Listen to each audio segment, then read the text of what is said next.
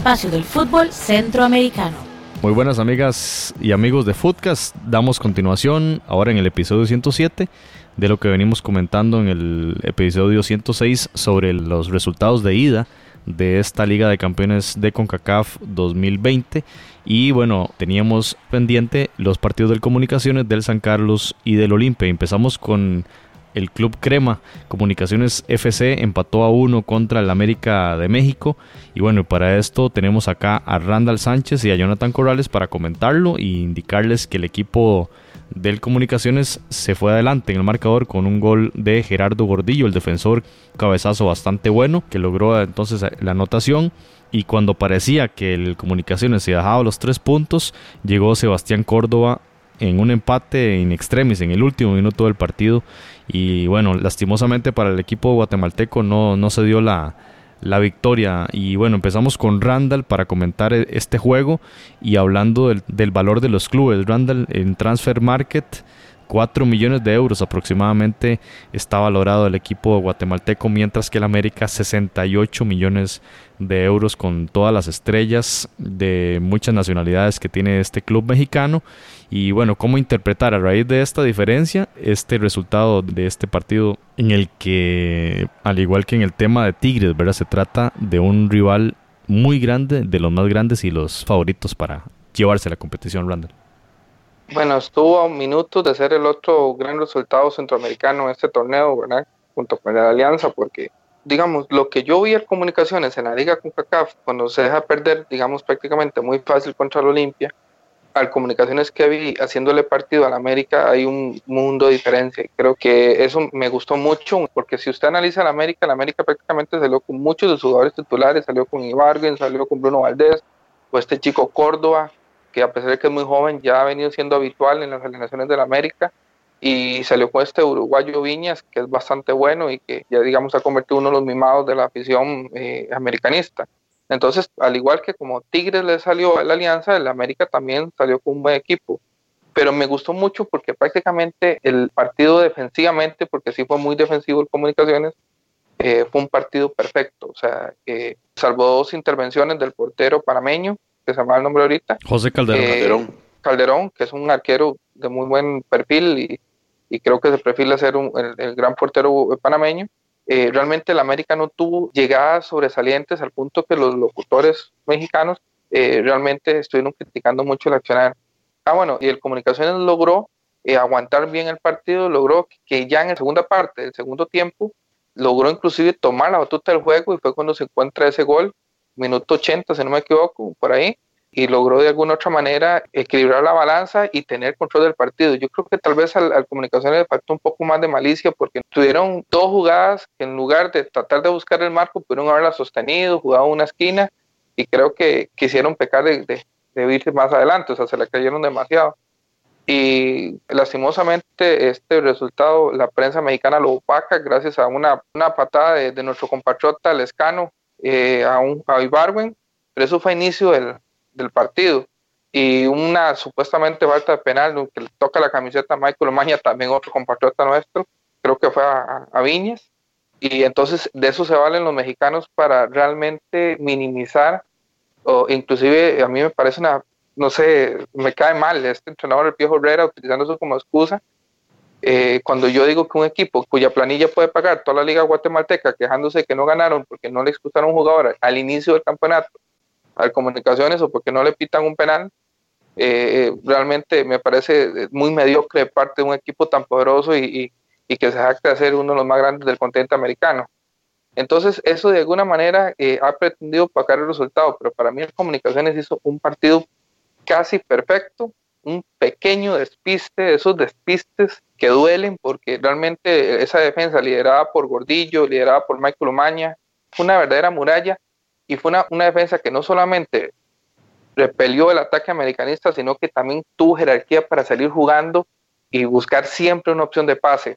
Un equipo que se vio muy poco reventador y creo que estuvimos a dos, tres minutos de que tuviéramos la otra gran hazaña eh, centroamericana, lo cual para mí sigue siéndolo, porque todavía, digamos, para mí eh, para mí en América es mejor que Tigres. Entonces creo que, que podemos decir que al igual que la Alianza de Comunicaciones hizo una, una gesta que hay que reconocer, y hay que felicitar a los hermanos guatemaltecos porque, porque se dieron a respetar. Yo comparto eso, o sea, realmente me gustó mucho el partido y el accionar del equipo Crema. Creo que hicieron acciones ahí de, de, un juego de combinación, de triangulación bastante bueno y buscando siempre a Agustín Herrera, ahora el finalizador por excelencia que tiene este equipo guatemalteco.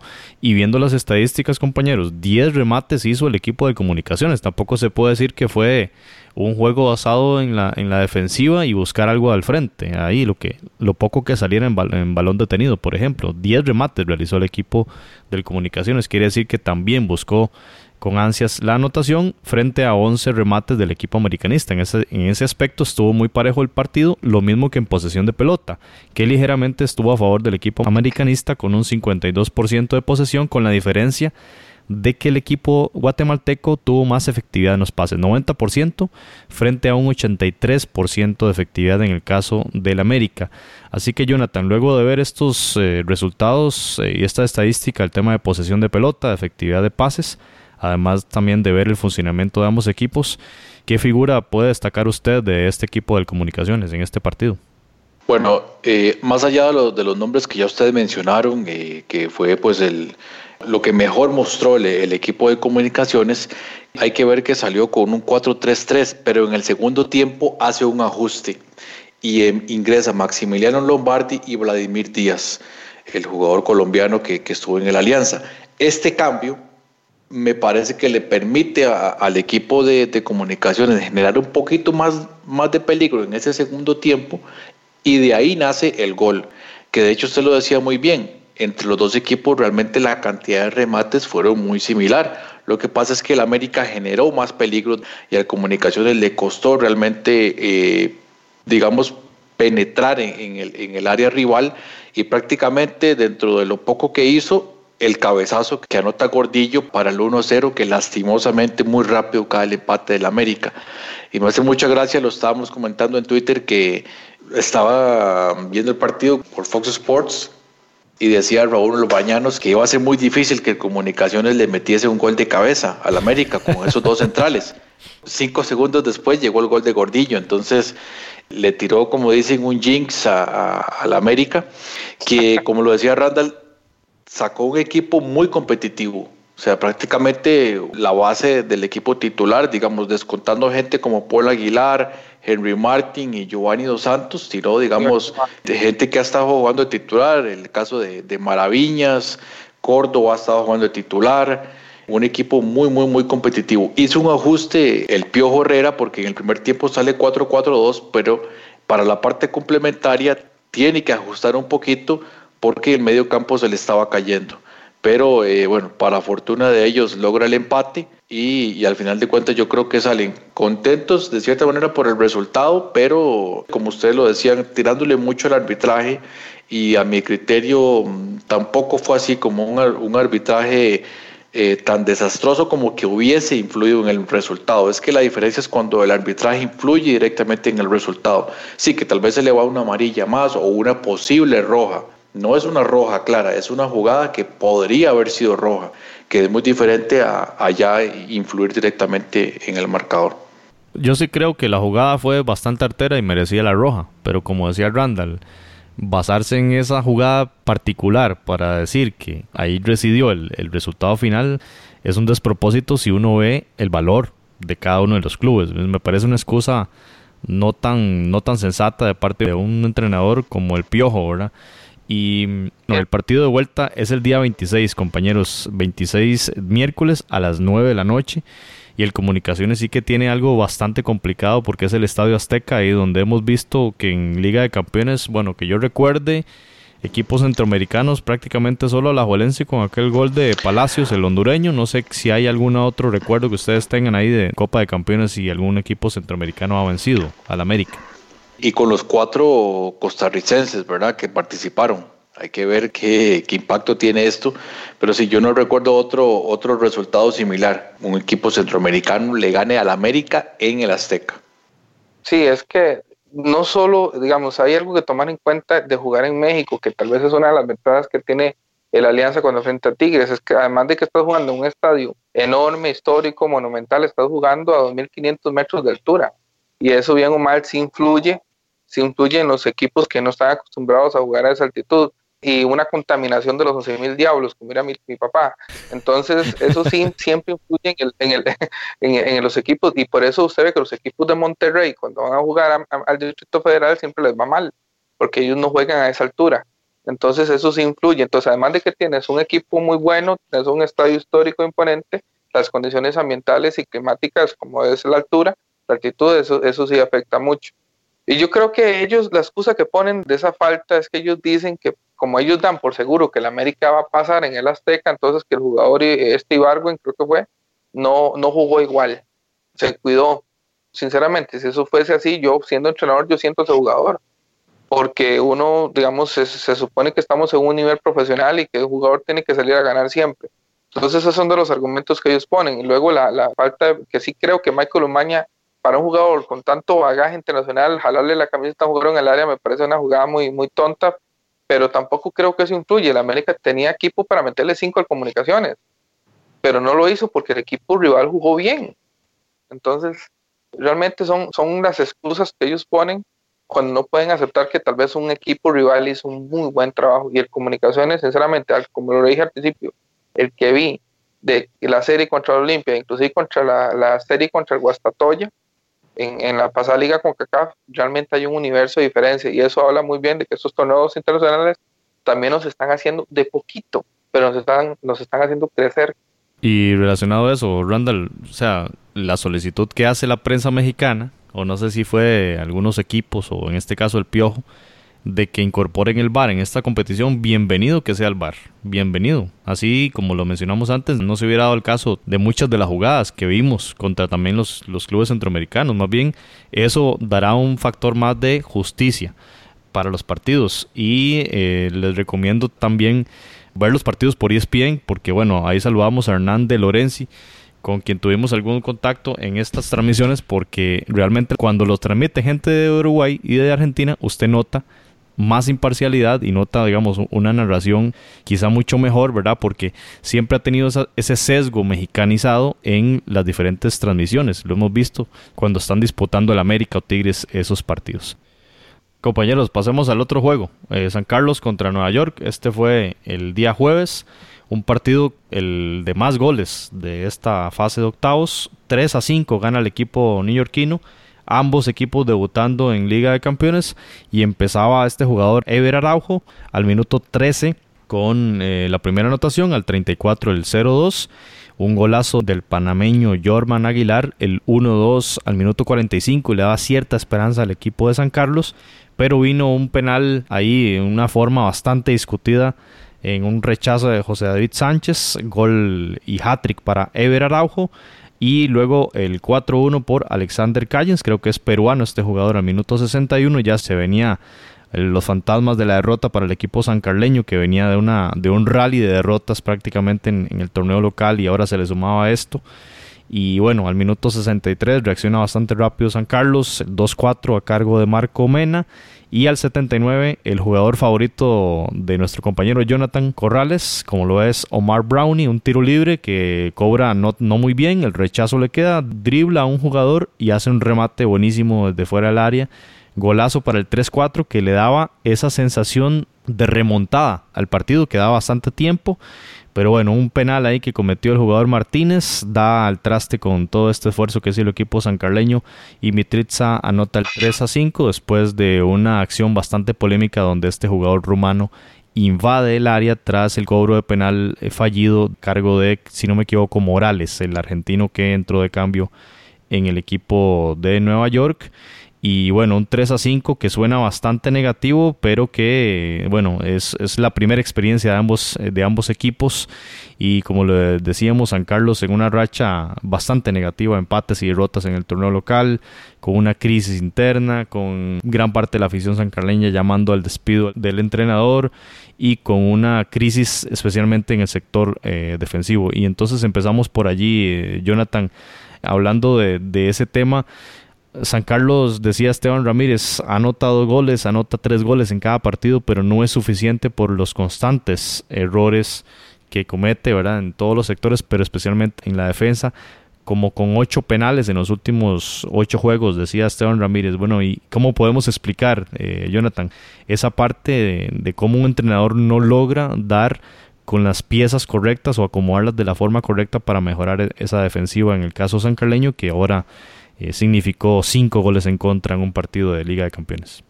Sí, son muchos los factores en este momento que afectan a San Carlos, no es solamente un par de cosas, son realmente varias.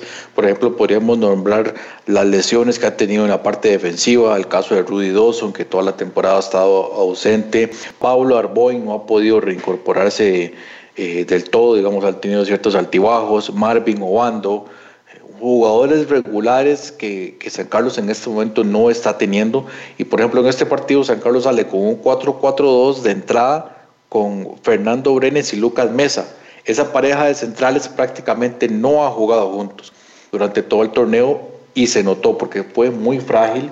Realmente el equipo del New York causó mucho daño en esa saga defensiva con errores errores realmente puntuales, increíbles a estas alturas del torneo y que lastimosamente dieron al traste en gran parte en el partido eh, con, con esos errores durante el primer tiempo.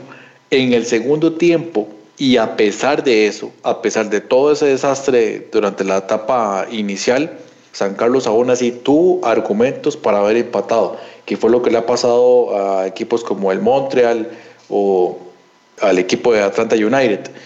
Y posiblemente ya vamos a hablar de, lo que pasó con Seattle, pero en el segundo tiempo New York se cayó. Y aún así, con ese bajón de rendimiento, lograron anotar todavía más goles gracias a otros errores de la saga defensiva eh, San Carleña, sobre todo el gol de el gol en el de balón parado que le metió el, peruano Callens. Eh, más allá de eso, en el segundo tiempo San Carlos había controlado mucho más el partido. Eh, sí, el tema de los penales, de, llamámoslo discutidos, ambos penales bastante discutidos, pero penales al fin de cuentas y sobre todo en el segundo penal que eh, el jugador Mitriza estaba en una posición irreglamentaria porque había ingresado al, al, área antes de que pateara Maxi Morales y por lo tanto ese gol no debió contar. Y lastimosamente, porque yo siento que San Carlos tenía para haber empatado el partido a cuatro y hubiese sido pues un resultado, bueno, aparte que el, partido fue extraordinario, un gran partido a nivel de, de, una persona neutral que está observando, eh, hubiese sido todavía más histórico. Randall, sobre este partido, digamos, usted hablaba del tema de la MLS en reiteradas ocasiones, ¿verdad? De, cómo venían los equipos, pero hablando sobre San Carlos, ¿es el rendimiento que usted esperaba para este partido? Y también pensando en la serie, en lo que viene el partido de vuelta, ¿cuál debería ser el objetivo de San Carlos para el partido en Nueva York? O sea, sí, eh, bueno, este partido yo, yo intenté verlo entre tres perspectivas, ¿verdad? Una de la deportividad y el, y el buen perdedor, ¿verdad? Un saludito para la última palabra en México, ¿verdad? Pero yo, yo sí creo, por ejemplo, que puede ser un resultado normal, porque si tratando de ser objetivos y vemos, por ejemplo, que hombre por hombre, eh, salvo los dos panameños de San Carlos, que son jugadores de exportación de otra liga, creo que no tenemos un jugador mejor que algunos de los que juegan con el New York City. Tal vez Pemberton por su experiencia y que estuvo en este caso que ya mencionamos, ¿verdad? Que hizo a la Juelense ganándole al América. Entonces, de alguna otra manera, si, si estabas enfrentando a tu equipo de segundo orden en Costa Rica contra un equipo que realmente hizo un buen torneo el año anterior en Estados Unidos. Aún así, es cuando también viene la otra dimensión del, pero ¿qué hubiese pasado? Sí, porque si nosotros analizamos los casi que cuatro de los, porque yo cuento el último penal, que fue una inocentada de, de Martínez, barrerse así a lo tonto, ¿verdad? Frente a un Máximo Morales que tiene más colmillo que un Tigre dientes de sable, por lo menos tres o cuatro goles que le hicieron a San Carlos son, son de Yabús que hemos visto en todo el campeonato. Son goles iguales, que le roban la espalda al, al, defensa, que es lento, reaccionando, que está como si fuese un episodio de los quebros del Zodiaco, está dos segundos atrás del rival. su velocidad es más lenta. Entonces eso es cuando uno dice, bueno, si realmente fueron por errores reiterativos, ¿qué hubiese pasado si realmente esos errores hubieran corregido? Tal vez el Nillón no se hubiera visto tan superior, porque aún así San Carlos logró hacer tres goles. Y eso es lo, que a uno, por ejemplo, eh, le, da un poco de coraje porque San Carlos fue el equipo que más goles le hizo a un equipo de la MLS de los de Centroamérica. Y aún así el portero de ellos sacó dos o tres goles, eh, un tiro libre de Ramírez o un cabezazo, o sea, San Carlos le llegó a, este equipo. Entonces, como dijo Jonathan, son muchas ventajas, digamos, San Carlos, yo siento que también falló en la escogencia de la cancha, muchos habló que jugaran en Guapiles, que tiene una superficie más parecida a la del Carlos Ugalde, una, unas dimensiones más parecidas, no, se van a jugar al Estadio Alajuela, que es más grande, es natural, digamos, son, son cosas que tal vez el equipo tal vez no estudió para poder tener ciertas ventajas sobre el rival. Y la otra dimensión es que realmente eh, creo que sí, el arbitraje sí influye un poco, como dijo Jonathan, pero yo sí creo ahora que ellos están pidiendo el VAR, el VAR le está haciendo mucho daño a los árbitros que tienen VAR en sus ligas porque este árbitro en México es muy bueno, pero se nota que digamos que, es que el VAR les está salvando mucho las tantas a ellos, porque si tal vez hubiera habido VAR, a él sí le hubieran avisado que Mitrita se metió antes a la, al área, por ejemplo, porque él está de espaldas, sea, tiene una, incluso una mala ubicación, si no me equivoco. Entonces sí creo que, que, sí influyó. San Carlos hubieron dos jugadas que pudieron haber sido penal, eh, hubieron eh, golpes arteros, pero al fin y al cabo yo, yo creo que sí, que sí esperaba esto y más bien me sorprendió mucho el pundonor, el, el, el, digamos, la vergüenza deportiva de un equipo como San Carlos que, que aún así logró ponerse a tiro, logró, logró estar 4-3 y también nos falta un poquito más de inteligencia porque todavía perdiendo por un gol, todavía ya se pudo haber hecho algo y, y quizás ese ímpetu que tuvieron tal vez les pasó factura para que el York pudiera meter el quinto gol. Pero sí, sí, San Carlos llegó, llegó al menos en el segundo tiempo a estar de un nivel de tú a tú y eso es lo que me hace llenar un poco de orgullo porque, como todos saben, yo soy aficionado al equipo San Carlos. Entonces, hay que seguir aprendiendo y como dije al principio, con en el episodio anterior, eh, estos torneos nos hacen más bien a nosotros los centroamericanos porque nuestros jugadores se acostumbran a jugar contra rivales de este nivel contra delanteros que están un segundo, dos segundos adelante de la reacción de un defensa nuestro. Y esos son procesos que yo creo que tenemos que aprender y aprovechar por el bien, digamos, del, crecimiento de nuestros fútboles.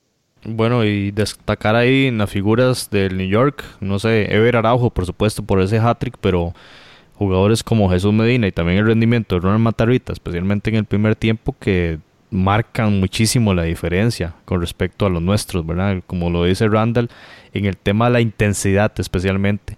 En los primeros ¿qué? 20 minutos del segundo tiempo yo estaba esperando lo que pasó con Atlanta, lo que pasó con Montreal, de que se cansaran. Y bueno, uno a veces veía más bien cansados a los sancarleños, ¿verdad? Y bueno, lo comentábamos ahí en vía privada y decían los compañeros, no, es que ese es el ritmo nuestro, ese es el ritmo de juego de nosotros y no estamos acostumbrados a este nivel. Por supuesto que eso es una diferencia muy marcada del nivel centroamericano respecto a, a, una liga tan competitiva como la MLS. Y Jonathan, para terminar lo de este partido y lo que le preguntábamos a Randall, ¿cuál debe ser la actitud de San Carlos? ¿Qué debería buscar en ese partido en Nueva York?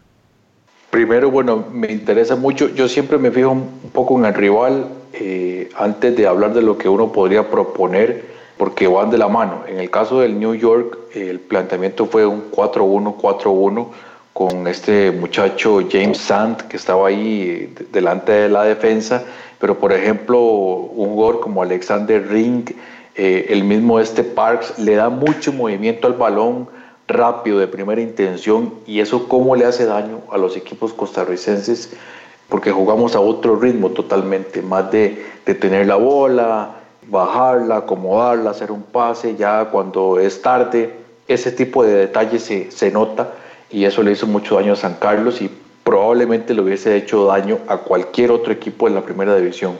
No es solamente un tema de San Carlos. Ahora, tomando en cuenta esto, eh, es muy probable que Luis Marín vaya a optar por un planteamiento un poco menos, llamémoslo osado, con un poco más de equilibrio tal vez, y es muy probable que vaya con un 5-4-1, que lo ha utilizado en muchos partidos. Incluso yo hubiese esperado que en este partido también lo hiciera, pero salió con un 4-4-2 un poco más ofensivo, eh, aplicando un 5-4-1 con tres defensores centrales, los dos carrileros que son parte fundamental en el esquema de Luis Marín, y de esa manera buscar en el contraataque las oportunidades, que lleguen las oportunidades. Ya lo decía Esteban Ramírez, que fue uno de los que más habló posterior al partido en cuanto a que, mm, si bien es cierto, la serie está bastante cuesta arriba, las, las opciones son muy escasas, pero al menos sacar un resultado positivo, ya sea un empate o una victoria, yo creo que dejaría un buen sabor de boca para el equipo de, de la Asociación Deportiva San Carlos. Bueno, y este partido de vuelta será el miércoles 26 a las 5 de la tarde, hora de Centroamérica. Es importante este dato, 5 de la tarde, hora de Centroamérica, partido que eh, se va a jugar en el Red Bull Arena. Es la casa del equipo archirrival del New York City. Y bueno, en el tema de temperatura se esperan 6 grados aproximadamente a la hora del partido. Así que va a ser eh, un elemento también en contra para el equipo. Ojalá que los de Red Bull apoyen a San Carlos. Y ojalá que en el estadio de los Toros Rojos, los Toros del Norte hagan un buen, torneo. Y que la afición, sabemos que hay muchos sancarleños, o sea, ni siquiera costarricenses, que de ellos ahora, pero hay muchos sancarleños viviendo en New Jersey. Entonces esperemos que, que, sea por amor al, pueblo y nostalgia, vayan y apoyen al equipo y que el equipo se sienta acuerpado, porque realmente esto es una experiencia internacional y para una ciudad tan pequeña como Ciudad Quesada, donde juega San Carlos y enfrentarse a un equipo que representa la ciudad de Nueva York, realmente es, es, es un hecho histórico y ojalá los que no, no, los podemos acompañar, pero que la gente que está allá en, en New Jersey puedan, puedan estar cerca del equipo. Es importante contextualizar eso. Ciudad Quesada tiene alrededor de 45 mil habitantes. Esa es la casa del equipo de San Carlos, para que vean la importancia histórica para este club de haber participado en esta Liga de Campeones 2020. Y para cerrar el tema de San Carlos contra Nueva York, importante mencionar, Asociación Deportiva San Carlos derrotó 1 por 0 a Grecia en esta jornada de la Liga de Costa Rica. Ya regresó a la, a la alineación Graving Méndez, lateral izquierdo, que podría ser de la partida, puede ser una, una opción más para Luis Marín. Y Jordan Smith, que fue lateral eh, por la derecha en este partido contra Nueva York, no jugó en esta jornada en Liga Nacional.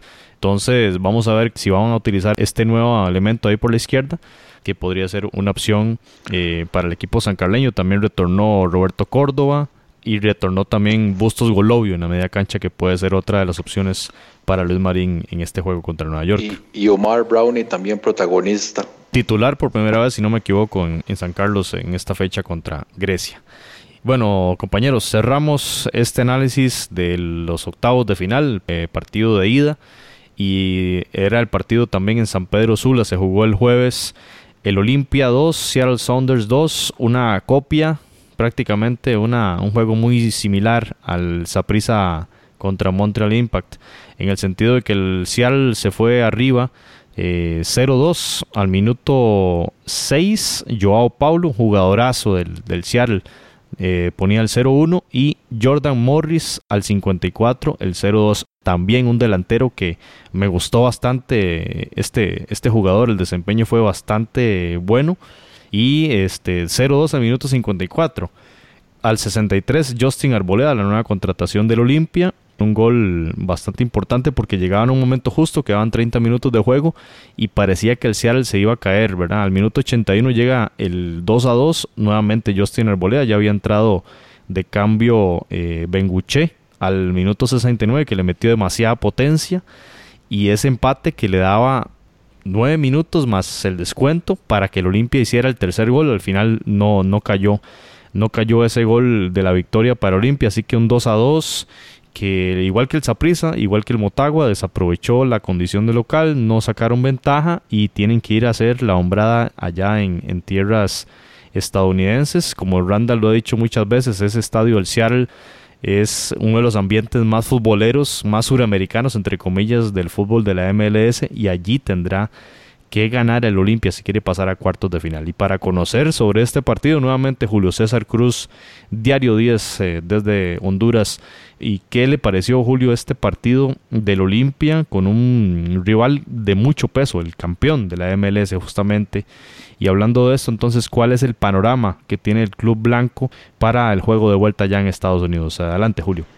Sí, lo de Olimpia, eh, más meritorio porque presentó tres bajas titulares en este encuentro el portero, el volante, el volante central mixto y uno de los volantes eh, eh, por banda, en este sentido Michael Chirino, es un futbolista muy importante para, para el conjunto melenudo. Y de destacar que se levanta de un 2 a 0 aunque como lo mencionamos ya en torno a lo que sucedió con Motagua, dominaron al, a este sentido al Seattle Saunders, tuvieron las oportunidades de ganar, fueron más que el Seattle Saunders, de hecho cuando el Seattle Saunders anota el 2 a 0 era cuando mejor estaba jugando el Olimpia, estaba dominando el equipo estadounidense y en ese sentido pues es meritorio porque rescatan un 2 a 0.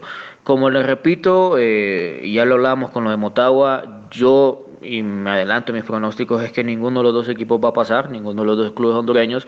Olimpia más en desventaja por eh, que va a jugar sí en el estadio, en el Century Field de, de Seattle, la casa del Seattle Sounders, y tomando en cuenta las tres bajas que les menciono y que Olimpia pues no ha venido en el torneo local contra el Motagua que es el líder del torneo nacional. Así que lamentablemente para nosotros no se saca la ventaja y creo que el sueño hondureño quedará hasta aquí. Así que veremos, todo puede suceder y pues al final de, de esta semana estaremos analizando, de repente puede haber una, una sorpresa y los resultados sean otros. Así que este es el análisis, amigo, aquí de Tegucigalpa, las instalaciones de Diario Deportivo 10. Un abrazo, siempre un gusto. Bien, muchas gracias a Julio. Y sobre lo que menciona Julio César, eh, le pregunto a Jonathan, el segundo gol, el gol de Morris del Seattle cae cuando Olimpia estaba asediando la, la, puerta del Seattle.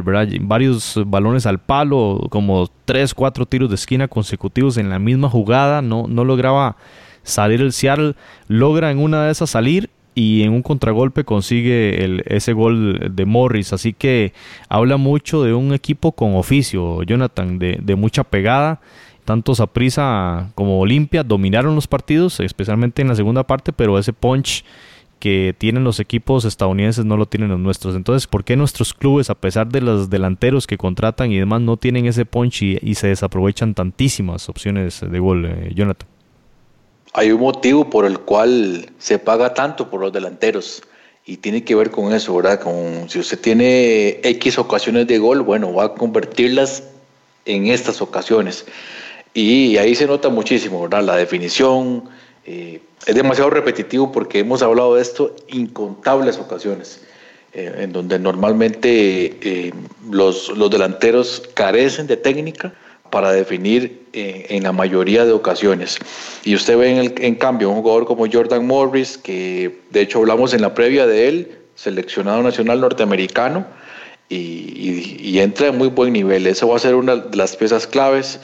Y, usted vea la planilla, o sea, el, equipo del Seattle Sounders, no solamente desde lo evidente que, que, es el campeón actual de la MLS, pero gente como Joey Vin Jones, el Trinitario, Christian Roldán, eh, gente que realmente lleve, tiene mucho trayecto ya en, en la... el mismo Ruidías, el, el peruano, que, que, ha estado también muy bien. Esta nueva contratación del, del Seattle, Joao Paulo, que ya de una vez eh, con gol, así que bueno, le dan la, bienvenida y hay que ver si para la vuelta va a estar eh, Lodeiro, ya casi vamos a hablar sobre eso. Eh, con un invitado especial que tenemos, pero sí, definitivamente el Seattle es un equipo con mucho mayor oficio. Y nada más quisiera detallar algo en relación al, al Olimpia en, cuanto a los cambios que hacen en el segundo tiempo con el ingreso de Cristian Maidana, que es un jugador que a mí me extrañó muchísimo que no hubiese estado en, en más partidos de, de, la, de la CONCACAF League, porque tiene muchísimo talento, es un jugador muy bueno, osado para el uno contra uno, y creo que también, bueno, dio una de las asistencias para para el empate, eh, la otra asistencia la dio el Toro Benguché. Pero sí, eh, por, lo menos uno de los puntos altos que al final le permite al Olimpia empatar. Y hay que ver qué va a pasar en, en la vuelta. El centro de Linkfield, eh, como ya ustedes lo indicaron, es un estadio muy complicado y veremos qué tal el Olimpia se puede parar, tal vez algún, algún cambio en el esquema táctico o si va a seguir con, con los dos delanteros para, para buscar la contra. Jonathan, hay algo que me llama mucho la atención porque de eso que preguntó José del Punch, siempre fue una de las cosas que siempre se le notó a la selección de Estados Unidos. Y era un equipo que si te agarraban al contragolpe te hacían el gol. Pero sí, digamos, entonces son, jugadores mentalmente muy efectivos. Pero me llama mucho la atención que cuando juegan contra equipos mexicanos tienen una efectividad de cero. Porque, por ejemplo, ahora estuve viendo el partido del equipo Carlos Vela contra el León y ese equipo Carlos Vela no jugó mal, pero Carlos Vela tuvo tiros que allá clava el ángulo en la MLS que las, volaba a la gradería. Entonces también ahí seguro les afecta un poco la cuestión psicológica contra los equipos mexicanos, porque contra ellos como que pierden ese punch, pero que, que sí tienen contra nosotros.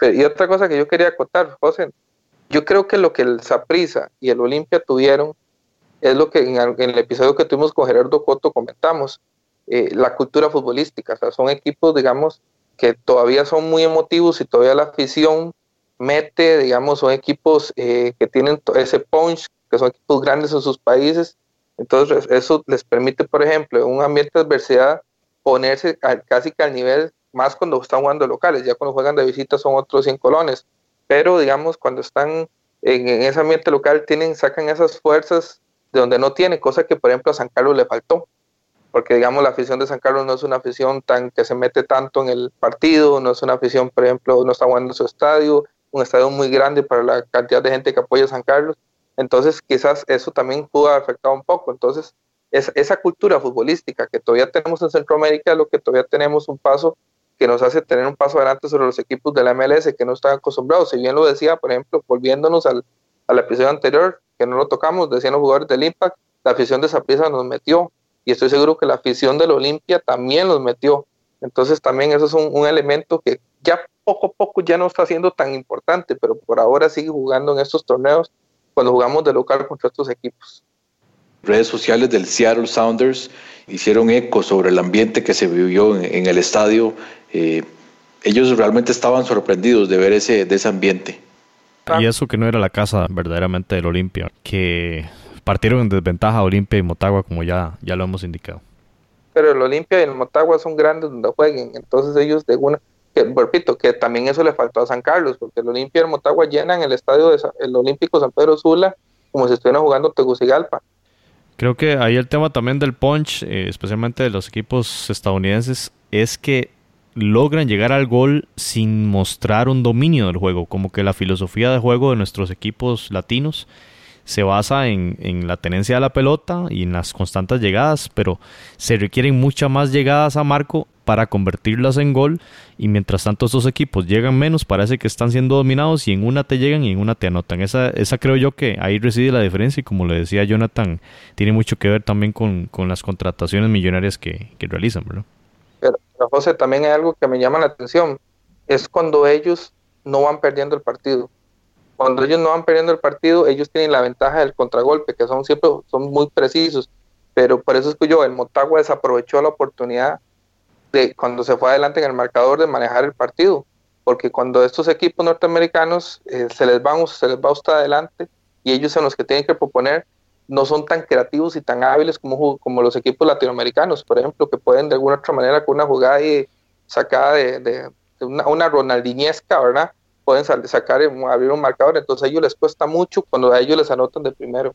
Ahí le doy la razón a, a Yacone con lo que la crítica que lanzó a San Carlos y a Zaprisa que se lanzaron alegremente al ataque a proponer cuando podrían haber hecho un juego más de, espera, esperar también que los rivales de la MLS se cansaran un poco y luego ahí atacarlos más en el segundo tiempo.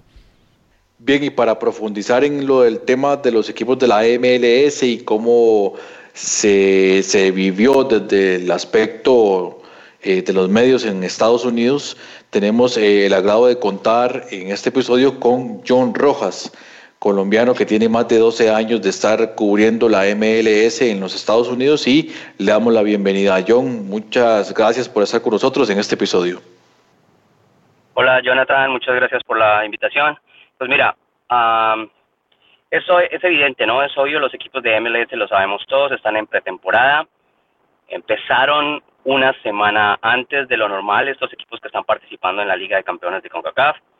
De todas formas, eh, no es igual estar eh, en plenitud de competencia, estar con 10, 12 partidos de temporada regular que con un par de partidos de pretemporada, incluso algunos todavía con jugadores que recién llegaron o que no se han terminado de, de inmiscuir con sus planteles, por ejemplo, como el caso de Seattle Sanders que ha tenido a Nicolás Lodeiro manejando una afección física y por lo cual no ha podido trabajar, digamos, todo el tiempo, ¿no? Con el plantel. Entonces, Nada, el AFC, por ejemplo, enfrentó su partido eh, con varios cambios, especialmente en el sector derecho de la defensa, su central, y su lateral derecho no son ni el central ni el lateral derecho que normalmente son titulares.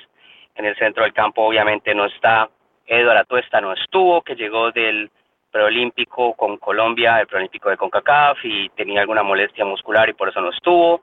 El arquero es un arquero nuevo para el grupo, para la liga.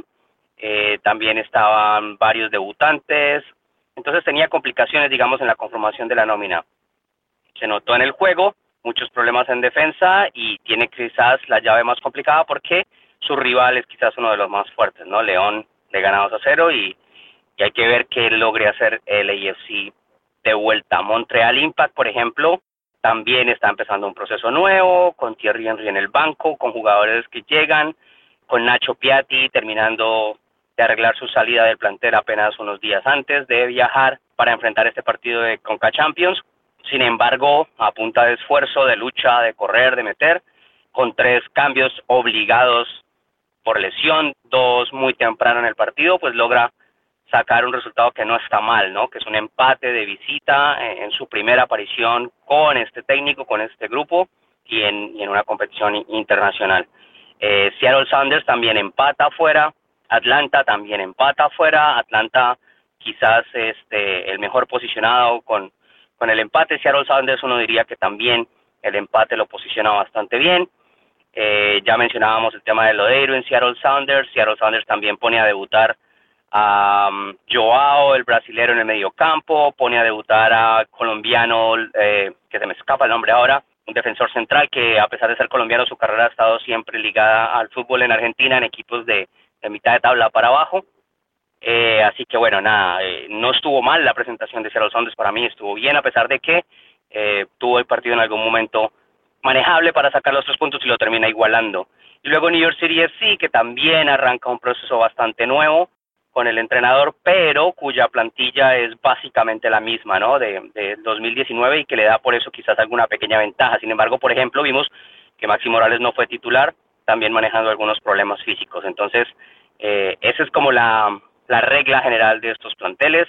New York City FC eh, mostró que está muy aceitado de la mitad para adelante y que tener una plantilla tan sólida le da resultados. Sin embargo, eh, de la mitad para atrás especialmente pareciera que, todavía está en pretemporada, ¿no? Recibe tres goles, pero bueno, marcar cinco de visita es bastante interesante en la primera aparición en la historia en cualquier torneo internacional de este equipo de New York City. Entonces, habrá que ver lo que suceda en, en las vueltas, que serán todas de local, en la que seguramente el AFC tiene la más complicada, eh, Montreal puede ser parejo, eh, Seattle Saunders uno diría que debería sacarla adelante y New York City sí debería sacarla adelante y eso es más o menos lo que hay que ver, ¿no? Eh, en esta primera ronda realmente de este torneo la idea es sobrevivir, pasarla, sobrevivir y luego esperar a que poco a poco arranque la temporada de MLS y entonces irse posicionando mejor para seguir pensando poder, en tener la posibilidad de,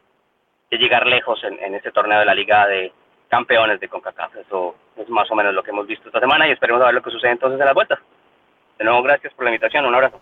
Muchas gracias, John, por esa intervención. Creo que nos ha quedado todavía más claro eh, la situación de los clubes de la MLS de cara a lo que viene, que es los partidos de vuelta.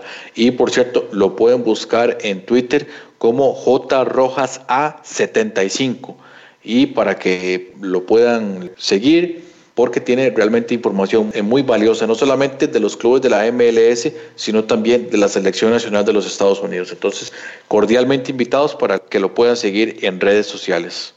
Bueno, gracias, muchas gracias a John realmente por, por estar en Footcast y hacer este aporte tan valioso sobre clubes de la MLS en esta Liga de Campeones de la CONCACAF 2020.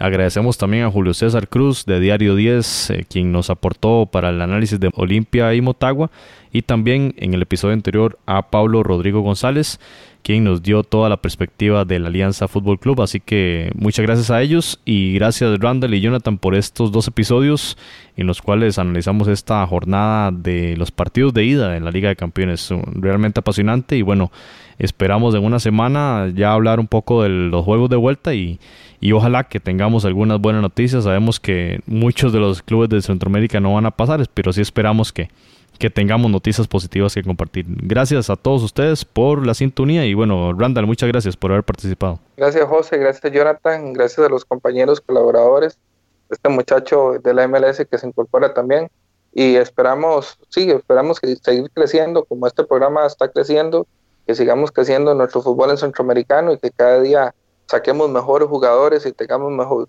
que logren competir de tú a tú y que eso también se traduzca en buenas selecciones nacionales. Gracias, Randall y Jonathan. Ojalá que tengamos buenas noticias que compartir en el próximo episodio. Así es, eh, bueno, nos vamos a escuchar la próxima semana, vamos a tener todo el análisis de los partidos y ojalá que al menos uno o dos equipos centroamericanos logren pasar a cuartos de final. Gracias a todos por su sintonía y recuerden buscarnos en Instagram y en Facebook como FoodCastCR. Hasta pronto.